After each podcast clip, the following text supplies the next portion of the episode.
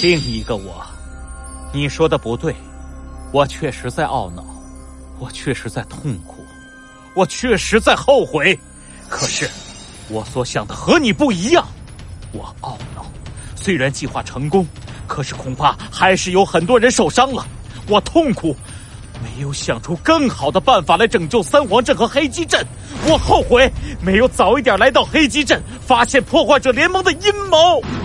猴子警长不断的向前走去，他的眼睛里好像有一股火焰在燃烧。你，你是傻瓜吗？你怎么对他们？他们是怎么对你的？傻瓜？或许是吧。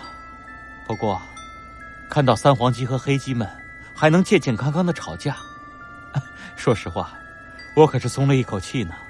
还好，除了我，没有人有生命危险。你你你呀！而且，你的说法存在着一个巨大的漏洞。你说我现在是生与死的边缘，证明我依然活着。在当时的情况下，我本来必死无疑，可是我却依然活着，还能在医院接受治疗。这说明一件事：我得救了。我靠着别人的帮助活了下来，我的牺牲没有白费。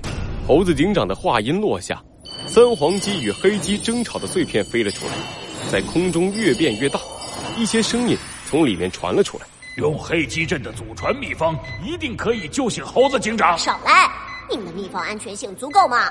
万一留下后遗症怎么办？按照你们三黄鸡想出来的办法，猴子警长要七八年才能醒，这有用吗？这，那也比留下后遗症好。胡说八道！好了好了，别吵了。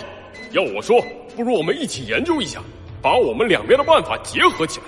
不管怎么样，一定要救醒猴子警长啊！这才是真相。你从一开始就在骗我，想让我陷入仇恨和痛苦当中，好让你夺走我的身体。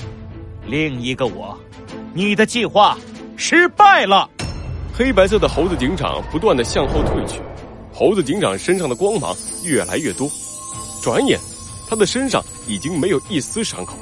猴子警长扶了扶头上的警帽，露出了微笑。我承认，我只是一个普通人，我的心里也有阴暗的地方。但是，我不会向我心中的黑暗屈服。你说我什么都没得到，可是，我觉得我收获了很多。你看到这些光了吗？